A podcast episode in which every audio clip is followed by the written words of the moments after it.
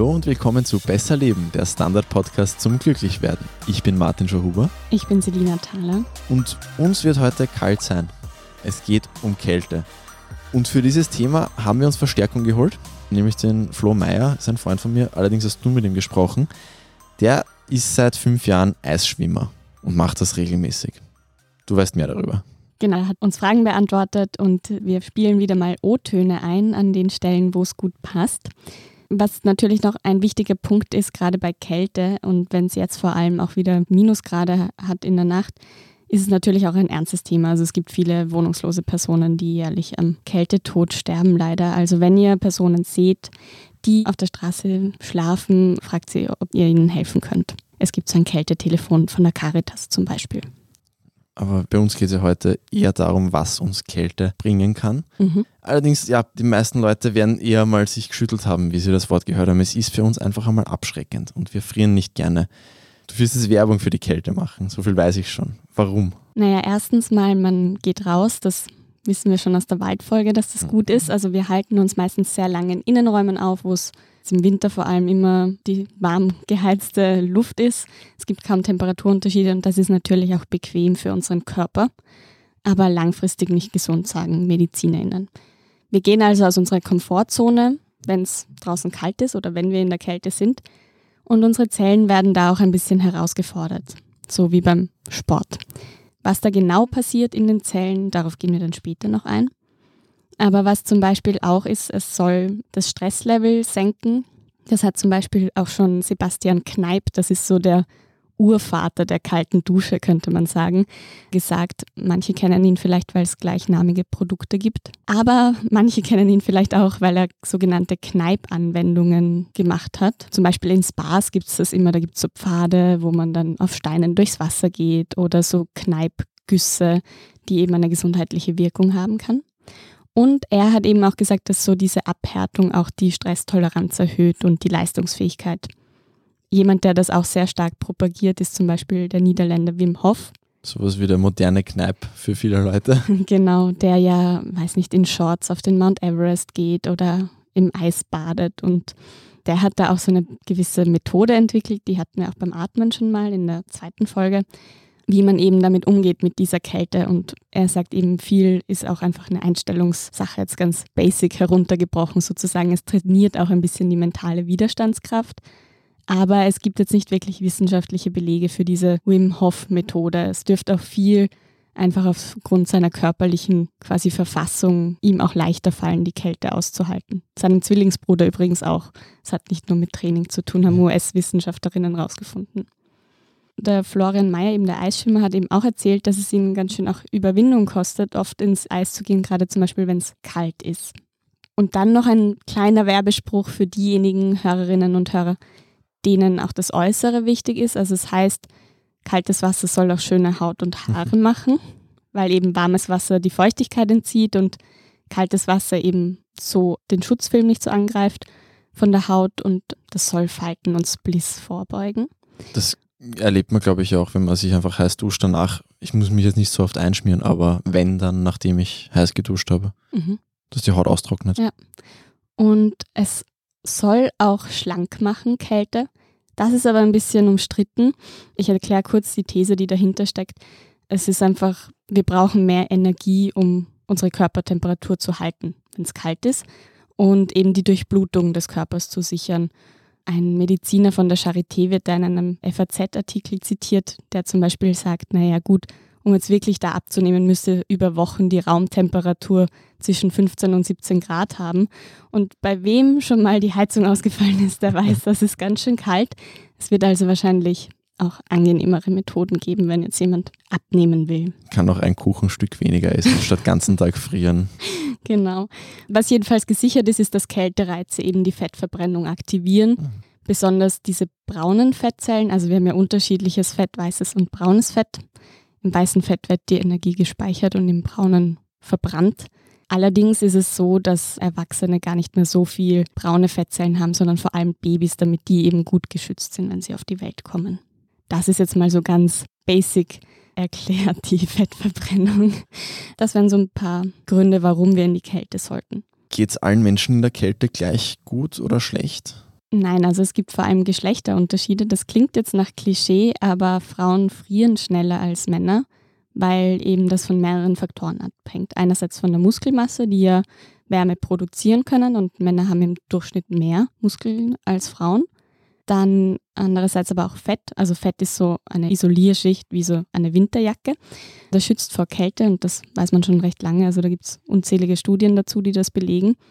Frauen haben zwar einen höheren Fettanteil, aber die Muskeln dürften trotzdem eine größere Rolle spielen, eben weil sie Wärme erzeugen und nicht speichern wie das Fett. Und was bei den Frauen auch so ist, sie bekommen schneller kalte Hände und Füße als Männer, was ein bisschen an der Biologie liegt, weil das Blut schneller in den Bauch gepumpt wird, weil da könnte ja potenziell ein Baby drin sein. Ich glaube, es fällt gerade bei ganz vielen anderen Männern auch so der Groschen wie bei mir gerade, die sich schon oft gedacht haben, wie kann dir jetzt schon kalt sein? Mhm. Aber okay, Daran ja. liegt das. Es gibt dann noch eine Komponente und zwar, dass Frauen eine dünnere Haut haben. Und das heißt auch dünnere Isolierschicht. Also je mhm. dicker die Haut, desto mehr Wärme kann man speichern. Und dann auch noch so ein Fun Fact: Größere Menschen frieren auch schneller als kleine, weil sie eine größere Körperoberfläche haben und damit auch mehr Wärme abgeben. Das hat jetzt auch so ein bisschen zum Beispiel auch Auswirkungen in der Arbeitswelt. Also es gab da jetzt eine Studie 2019, die zum Beispiel gezeigt hat, dass Frauen unter höheren Temperaturen bessere Leistungen bringen und Männer unter kälteren Temperaturen. In Bürozeiten war das oft so, dieses Fenster auf, Fenster zu, Heizung rauf, Heizung runter. Das sind halt dann auch oft Streitthemen, die biologisch ein bisschen belegt sind. Kann man da irgendwie was drehen, dass man Kälte mal weniger oder eben dann mehr empfindet, wenn man sich da annähern möchte? Also man kann das auf jeden Fall trainieren. Darauf gehen wir dann später noch konkret ein. Es ist, weil wir ja jetzt gerade bei den Menschen waren und wie ist das auch individuell, also eben jene, die wenig draußen sind, die frösteln natürlich schon auch früher. Genauso ist das auch bei älteren Personen und wenn es jetzt ums Trainieren geht, dann ist natürlich auch Vorsicht geboten bei Menschen jetzt mit Herzerkrankungen und so, weil Kälte hat schon auch eine, naja, eine gewisse Auswirkung, dass der Körper wie in so einer Notfallsituation ist und das kann ja, ich sage jetzt mal unter Anführungszeichen, Kälteschock auch sein. Okay, also quasi, die meisten Menschen haben dann vielleicht den Benefit daraus, dass der Körper halt einmal Vollgas gibt. Und bei manchen Menschen ist das dann vielleicht unnötige Gefahr, wenn mhm. dass der Körper eben nicht mehr verkraftet. Okay. Ganz genau. Was passiert denn, wenn ich jetzt wirklich wohin gehe, wo es wirklich kalt ist? Mhm. Es ist so, dass die Blutgefäße sich verengen, einfach weil es kalt ist. Da zieht sich immer alles zusammen. Wie ich vorher schon bei den Frauen erklärt habe, das passiert natürlich bei allen Menschen, dass das Blut eher in die Mitte des Körpers schießt, einfach um die lebensnotwendigen Organe zu befüllen oder zu befeuern eigentlich. Und ja, so wird weniger Wärme über die Haut abgegeben. Und es wird auch sehr schnell dann zum Beispiel auch an den Ohren oder an den Nasen kalt. Das kennt eh jeder, der lange draußen ist. Und dann gibt es noch etwas, was sich oft einstellt, was wir dann auch beim Eisschwimmen hören werden und was auch jeder kennt. Der Körper wirft die Heizung an und das ist nämlich das Zittern. Also die Muskeln spannen sich immer wieder an und entspannen sich und das produziert Wärme. Und das kann anscheinend auch die Wärmeproduktion im Körper um das Fünffache steigern. Und je kälter es wird, desto intensiver zittern wir. Dann gibt es dazu noch diese Fettheizung, die ich vorher schon angesprochen habe, mit dem braunen Fettgewebe. Und eben der Blutdruck steigt auch, was einerseits eben die Durchblutung anregt und auch den Stoffwechsel ankurbelt, um so auch wieder Wärme zu erzeugen. Und das weckt einen auch ein bisschen auf, wenn die Durchblutung angeregt wird. Das weiß auch jeder, der sich mal unter die kalte Dusche gestellt hat. Genau, das ist in der Früh, wenn es einmal ein schwerer Morgen ist, schon ein Rezept. Ja, frische Kick. Ja, Gänsehaut gibt es natürlich auch. Zum Beispiel unsere Körperhaare haben alle so einen mini kleinen Muskel. Und da gibt es auch eine Anspannung und deshalb gibt es dann Gänsehaut. Und mal wieder dein Lieblingsthema, Martin. Es gibt auch Hormone, die ausgeschüttet werden bei extrem niedrigen Temperaturen. Also zum Beispiel Adrenalin, aber auch Endorphine und auch entzündungshemmende Stoffe. Deshalb verwenden zum Beispiel auch LeistungssportlerInnen ganz oft so Eisbäder zur Regeneration, dass man keinen Muskelkater hat. Mhm, das ist ja schon sehr, sehr verbreitet. Mhm. Gibt es dann irgendwo den Punkt, wo es zu kalt wird für den Körper? Die Antwort wird wahrscheinlich ja lauten. Ja, auf jeden Fall. Also Normaltemperatur, das wissen wir jetzt auch, weil aktuell sehr viel ähm, Fieber gemessen wird, liegt ja irgendwo bei 36 bis 37 Grad. Ja, also wirklich, wirklich kritisch und Lebensgefahr besteht, wenn der Körper unter 30 Grad hat. Mhm. Also da geht dann leider nicht mehr viel. man wird auch dann bewusstlos und das Herz schlägt kaum mehr. Dann gehen wir weg von dem zu kalt, aber wenn es noch das richtige kalt ist, mhm. was, was haben wir davon? Es ist ja auch ein bisschen ein Trend, würde ich sagen, in manchen Gruppen. Mhm. Und das vielleicht nicht nur, weil man außer rausgehen und sich kalt fühlen eh nichts machen kann. Ja, auf jeden Fall. Also vorweg, die Wissenschaft ist sich bei der Kälte oft noch uneinig. Also es gibt auch nicht immer so eben eindeutige Beweise, weil zum Beispiel die Studiendesigns sehr klein sind oder auch einfach wenig aussagekräftig. Der Florian Mayer hat da eigentlich ein sehr schön seine Benefits auch zusammengefasst. Ich spiele dir die mal vor. Ich habe am Anfang damit begonnen, weil ich immer extrem kalte Hände habe und schlechte Durchblutung. Und das war eigentlich so der erste Grund, warum ich damit begonnen habe mit dem Eisschwimmen, wo ich dann auch gemerkt habe, so nach zwei, drei Mal, okay, das wird jetzt besser, das ist angenehmer. Und dann eigentlich auch beim Duschen immer auf kaltes Wasser umgestellt habe. Und ich das Gefühl habe, ich werde damit munterer in der Früh, wenn das eine kalte Dusche ist. Und während dem Schwimmen selber ja, es ist total lustig. Der Körper schüttet total viele Endorphine aus. Man ist total happy, gut drauf und man hat das Gefühl, man könnte Bäume ausreißen, nachdem man aus dem Wasser draus war. Ich glaube, das sind so die Benefits und es macht einfach Spaß. Ich glaube, wenn man es dann ein paar Mal gemacht hat. Ja, vermutlich, ja. Es gibt natürlich auch jetzt abseits von diesem Eisschwimmen noch andere Punkte, wo die Kälte helfen kann. Also ganz klassisch kennen wir das vom Eisbeutel bei Verletzungen zum Beispiel. Also das ist ja auch irgendwo ein gesundheitlicher Benefit. Kälte kann gegen Schmerzen helfen. Das haben auch Mediziner von der University in Atlanta zum Beispiel herausgefunden, wo sie 55 Krankenhauspatientinnen, die gerade operiert wurden, die einen haben Eispackungen auf die Wunden bekommen und die anderen wurden ganz normal behandelt. Und diejenigen, die eine Eisbehandlung hatten, haben in den ersten drei Tagen nach der OP weniger Schmerzen gehabt und haben auch weniger Schmerzmittel gebraucht als die Kontrollgruppe. Auf die Wundheilung hat das aber keinen Einfluss. Also die Patienten sind gleich lang im Krankenhaus geblieben. Ein weiterer Punkt, den wir eh auch schon angesprochen haben, war quasi diese Eisbäder bei Muskelkater. Da gibt es auch diese Kältekammern mittlerweile, die werden immer beliebter. So, so Tanks, wo man sich reinstellt. Genau. So, ja. Das ist im Prinzip so sehr kalte Luft. Das ist aber noch ein bisschen umstritten, mhm. ob das wirklich funktioniert. Die Eisbäder funktionieren auf jeden Fall bei Muskelkater. Aber da gab es auch eine Studie dazu, warme Bäder haben anscheinend genau den gleichen Effekt. Hauptsache ins Wasser. ja, scheinbar. Und dann gibt es wohl auch, da ist aber die Forschung erst im Frühstadium, Hinweise, dass es bei Demenz helfen kann. Da haben jetzt britische Forscher in Cambridge im Herbst so ein, sie nennen es Kälteschockprotein, bei Eisschwimmern nachgewiesen. Das haben sie vorher nur beim Labormäusen gefunden, dieses Protein. Und bei den Mäusen haben sie schon herausgefunden, dass das eben Demenz verlangsamen kann oder auch schon bestehende Schäden dadurch repariert werden können. Und jetzt ist man quasi dabei, da so ein Medikament mit diesem Protein zu erarbeiten. Das heißt jetzt aber, ist keine Empfehlung für ältere Menschen, sofort ins Eiswasser zu springen. Da muss man wirklich auch vorsichtig sein. Aber es gibt wohl ja erfolgsversprechende Hinweise. Ich erinnere mich, dass wir in der Schlaffolge auch die Temperatur angesprochen, haben, beziehungsweise der Professor Ingo Vize die Temperatur angesprochen hat. Ja, eine gesunde Schlaftemperatur liegt so bei 16 bis 18 Grad, im Zimmer natürlich, nicht im Körper. Da schlafen wir dann sehr es lange. Ist ein sehr langer Schlaf mit einer Körpertemperatur von 18 Grad. Genau. Also drüber, das kennt man eh oft, wenn man irgendwie schwitzt, dann wälzt man sich irgendwie nur im Bett hin und her und drunter wird es auch ungemütlich, also mit kalten Füßen schläft man nicht so gut. Dann gibt es so diese Debatten oft, besser mit offenem Fenster schlafen oder mit geschlossenem. Das ist wohl eher ein Mythos. Also oft heißt ja, das ist besser für das Raumklima und so, weil wenn das Schlafzimmer jetzt gegenüber der restlichen Wohnung kälter ist, dann strömt immer warme Luft dort hinein und dann kann sich Kondenswasser und irgendwann auch Schimmel bilden, wenn die Luftfeuchtigkeit zu hoch ist. Das heißt, kalte Temperatur auf jeden Fall. Es kann auch so ein kalter Guss über den Oberkörper zum Beispiel auch Schlafstörungen verringern. Gut, wir machen jetzt Werbung, gehen kurz raus ins Kalte und sind gleich wieder da. Guten Tag, mein Name ist Oskar Bonner. Wenn man in stürmischen Zeiten ein wenig ins Wanken gerät, den eigenen Weg aus den Augen und die Orientierung verliert, dann ist es sehr hilfreich, wenn man etwas hat, woran man sich anhalten kann. Der Standard, der Haltung gewidmet. Jetzt gratis testen auf Abo der Standard AT. Wir sind zurück aus der Werbung und ich eröffne gleich mit der Frage, das waren jetzt immer Sachen, wenn man schon Krankheiten hat, wie Kälte helfen kann, schützt sie mich auch vor Krankheiten. Ja, das ist noch ein bisschen umstritten. Es gibt Studien, die zum Beispiel den Effekt von kaltem Wasser auf das Immunsystem untersucht haben. Die sind meistens wenig aussagekräftig, teils auch widersprüchlich. Es gab 2016 allerdings eine niederländische Studie mit 3000 Probandinnen und Probanden.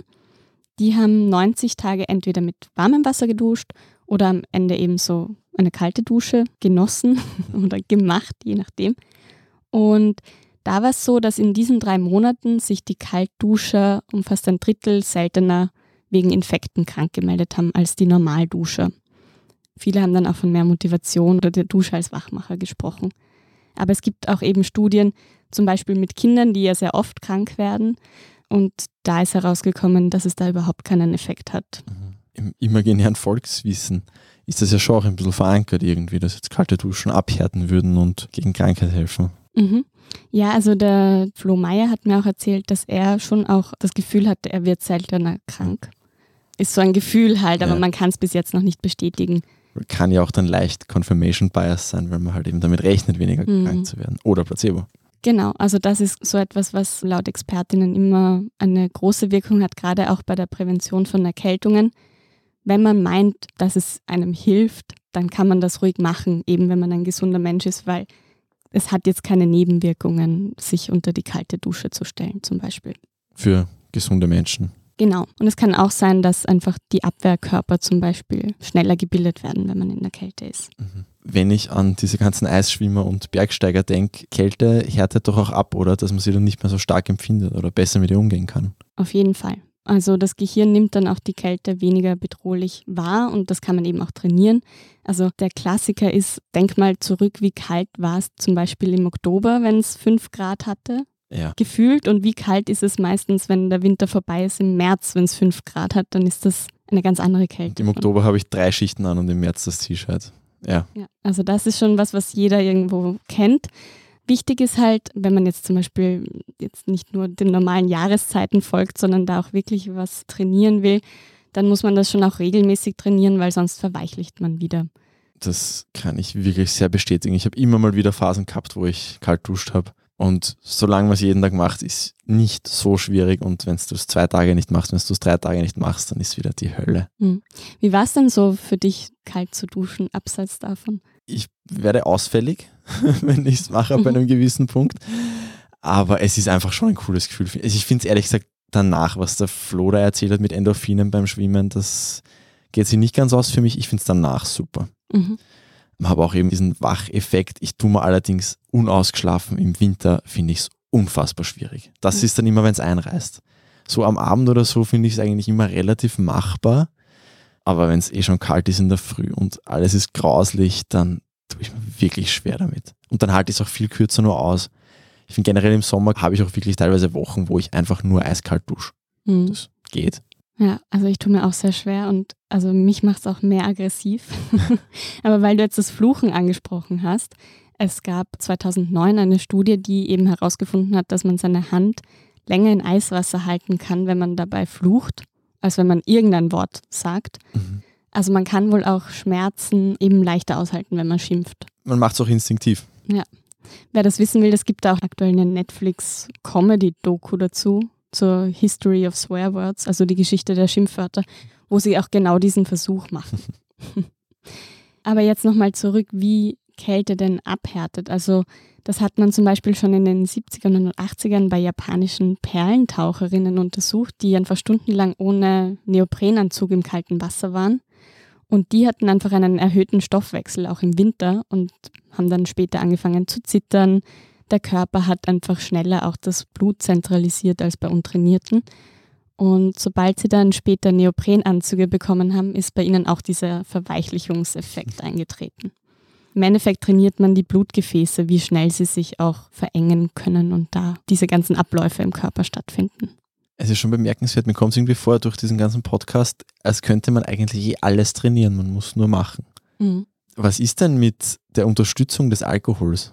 Das Gehen wir, glaube ich, vom Bundstand. Genau. Also es das heißt immer, Alkohol wärmt von innen, aber nur sehr kurz. Also Im Endeffekt vergrößert Alkohol die Blutgefäße und dann kommt genau der gegenteilige Effekt, nämlich, dass man schneller Wärme über die Haut abgibt. Also ein warmer Ingwertee hilft da deutlich besser. Gut, jetzt wo der bevorzugte Kälteschutz von Herr und Frau Österreicher nicht mehr mhm. funktioniert, wie kann ich denn jetzt konkret trainieren, mit der Kälte besser umzugehen? Mhm. Also ich glaube, wichtig sind hier auch immer diese Baby Steps, gerade bei der Kälte, das langsam anzugehen. Es dauert auch gar nicht so lange wie in früheren Studiendesigns zum Beispiel gedacht, dass man sich daran gewöhnt. Also oft helfen schon irgendwie zehn Minuten und nicht jetzt sich irgendwie drei Stunden der Kälte auszusetzen. Aber so ein paar konkrete Sachen, die man zum Beispiel machen kann, sind Wechselduschen oder Wechselfußbäder, das immer zuerst heißes Wasser, dann kaltes Wasser und immer so abwechselnd. Oder Schnee treten oder sich nach der Sauna in, die, in den Schnee äh, legen, kennen ja auch viele. Oder ebenso Waschungen und Güsse, das sind diese Kneipschen Anwendungen.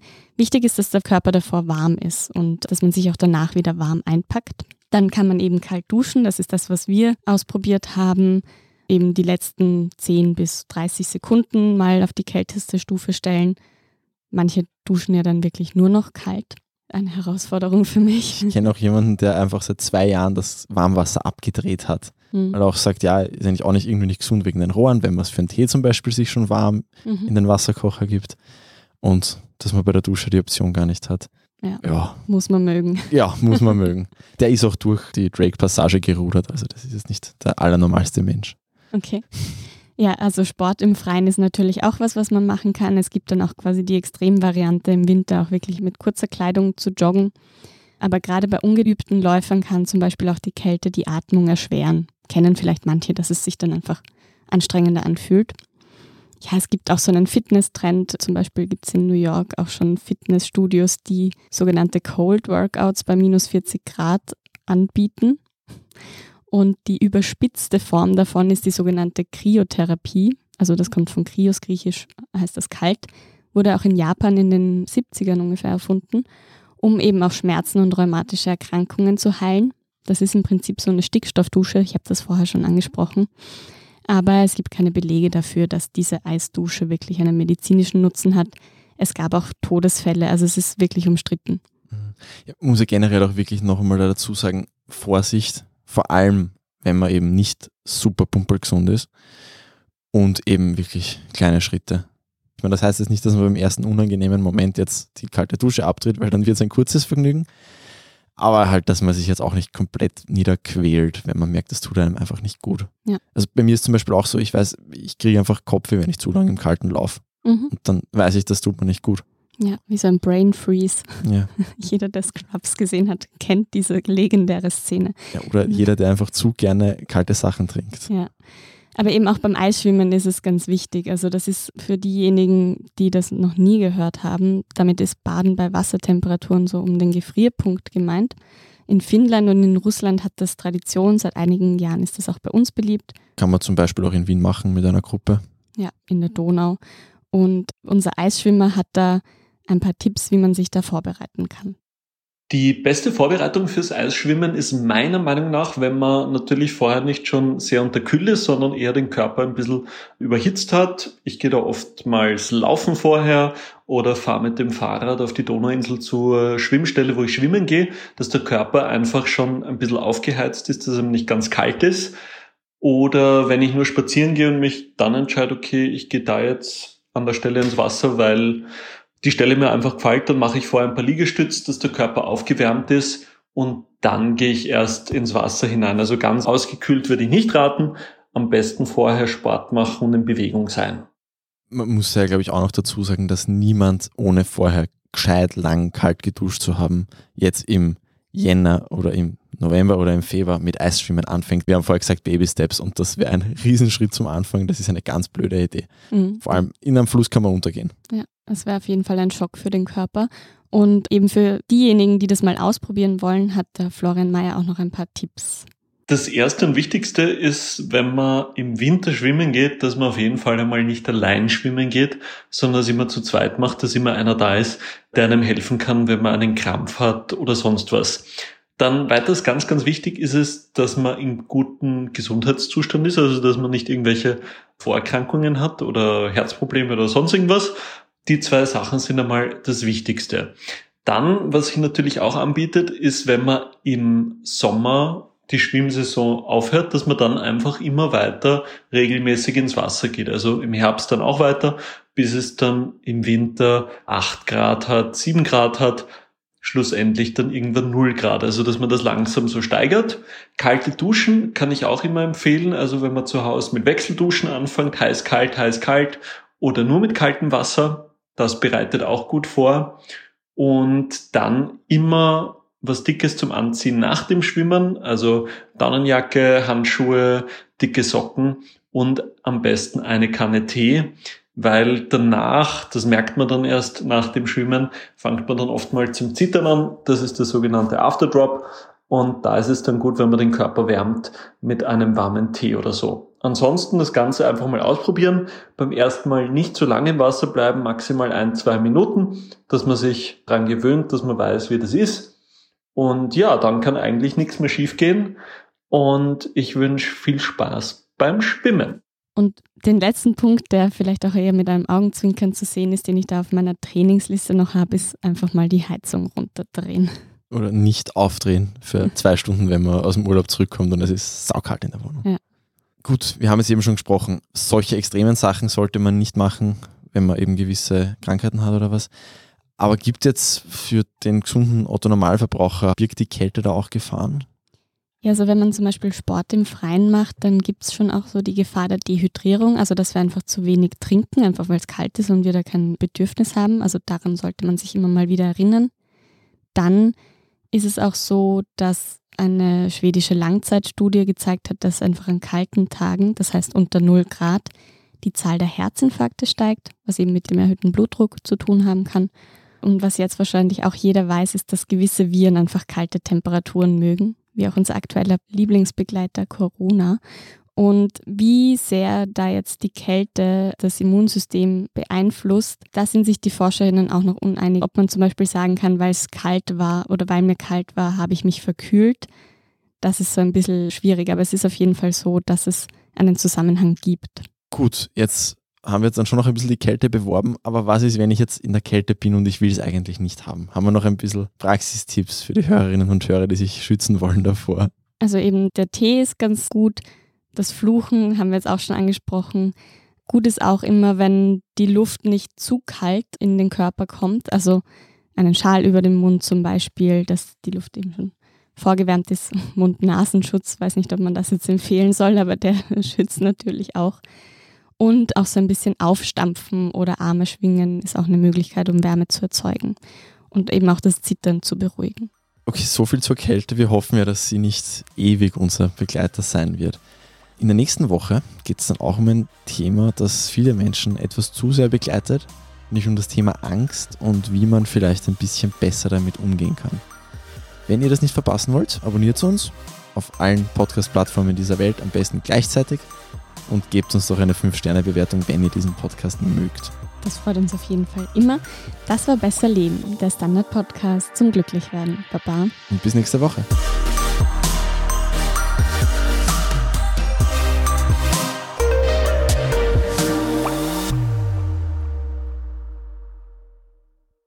Guten Tag, mein Name ist Oskar Bonner. Wenn man in stürmischen Zeiten ein wenig ins Wanken gerät, den eigenen Weg aus den Augen und die Orientierung verliert, dann ist es sehr hilfreich, wenn man etwas hat, woran man sich anhalten kann.